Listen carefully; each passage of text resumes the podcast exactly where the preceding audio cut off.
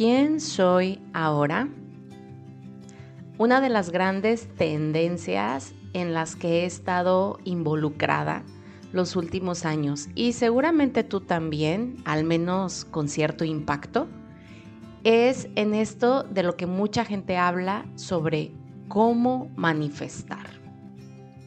Que si hacer rituales, que si tener una rutina o meditar, que si escribir lo que quieres, hacer afirmaciones y cantar mantras, que si cargar las piedras preciosas, que si intencionarlo y enviarlo al universo, en fin. Yo respeto todas y cada una de las herramientas que se han ido compartiendo y más aún a una velocidad rapidísima gracias al Internet. He practicado, he estudiado algunas de ellas sin considerarme una experta. Pero lo que sí sé hoy es que la clave está en el practicante, no en la práctica como tal. Es decir, nosotros, seres energía perfectos, de esto ya hemos estado hablando en otros episodios, somos la llave para manifestar, que en mi caso llamo crear y co-crear, pues dichas creaciones son construidas en su mayoría entre dos o más seres. Y ojo, antes de seguir, quiero que nos quede claro algo. Todo el tiempo estamos creando. O manifestando, pues, como la moda lo llama. No hay momento en el que no estés creando. Y aquí podrías preguntarte, pero si me quedo sentadita, sin moverme, pues no estoy creando nada, ¿no? Y la respuesta es que sí estás creando también. Pues tienes sentimientos que activan tus pensamientos e ideas y esto también es crear. En este caso, crear en lo invisible. Y si te pones a considerarlo, todo lo que vemos con nuestros ojos físicos, lo que llamamos visible, fue primero ideado, creado en lo invisible. ¿A poco no?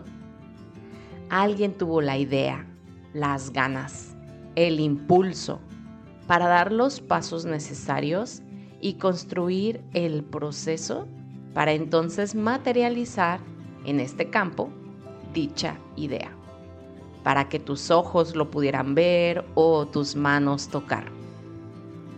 Ahora, lo que sí creo es que nuestras creaciones se pueden categorizar, por así decirlo, en creaciones con frecuencias elevadas y creaciones con frecuencias bajas.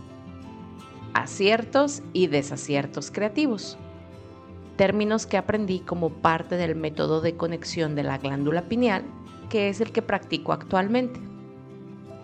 Y es sencillo de verlo cuando estamos con la disposición de ser honestas al revisar desde qué tipo de sentimiento se emitió mi pensamiento, mi palabra, mi acción.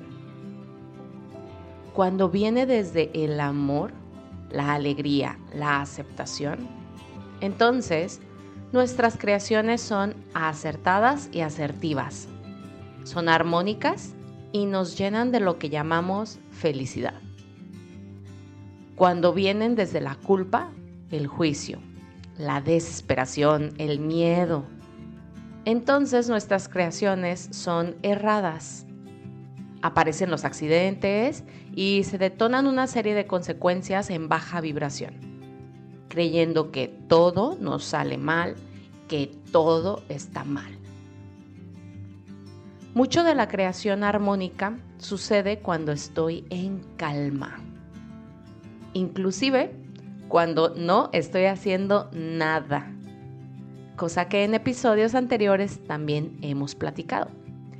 Y si bien es cierto que no estamos acostumbrados a ello, a hacer nada, como sociedad, no me cansaré de recomendarlo. Si tu sistema nervioso no está relajado, se vuelve más complicado sostener una vibración elevada y entonces crear y co-crear en armonía. Y al entrar en un loop, en un círculo o un ciclo vicioso sin salida, empezamos a practicar la anestesia emocional y se nos vuelve complicado reconocer inclusive cómo nos sentimos para poder modificarlo y salir victoriosos para volver a crear en alta frecuencia, que siempre es una elección.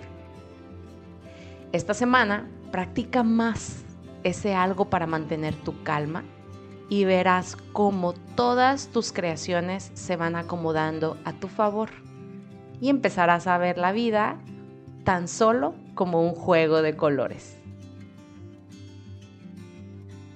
Recuerda compartir este y todos los episodios con los que has sentido afinidad y sintonía para entonces elevar la frecuencia vibratoria del colectivo cada vez un poco más.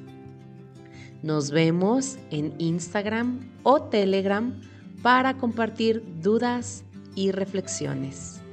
Gracias, gracias, gracias.